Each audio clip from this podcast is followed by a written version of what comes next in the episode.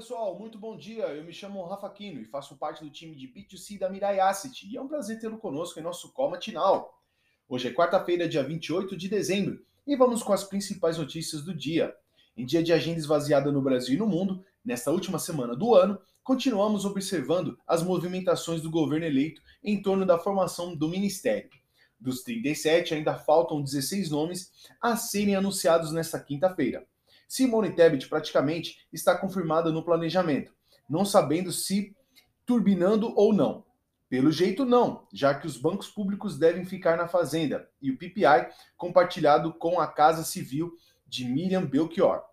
Tebet terá que se destacar muito, lutando contra a baixa visibilidade do seu ministério, se quiser pensar em 2026. Ela promete trabalhar junto com Haddad na formação de políticas, tendo Lula como moderador. Uma decisão importante para 2023 será a não prorrogação da isenção de impostos sobre os preços dos combustíveis, a vencer no sábado. Maior preocupação aqui é evitar uma renúncia fiscal de 52 bilhões ao ano. Outra preocupação no mercado é a gestão Lula aumentar sua participação na Eletrobras. A União possui 40% das ações da companhia. Isso vem causando volatilidade nas ações da empresa de energia. Na agenda do dia, a desaceleração da arrecadação pelo crescimento menor neste final de ano deve provocar um déficit de 13,7 bilhões de reais nas contas do governo central em novembro, revertendo o saldo positivo de 30,8 bilhões em outubro. Pela manhã saem os dados do CAGED, na criação líquida de 146,4 mil vagas formais em novembro, menor do que outubro, 159,4 mil pontos em outubro, diante da desaceleração da atividade econômica.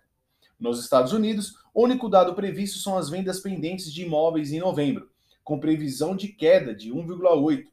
No Japão, a produção industrial desacelerou o ritmo de queda em novembro, a 0,1, depois de ter registrado um recuo de 3,2 em outubro.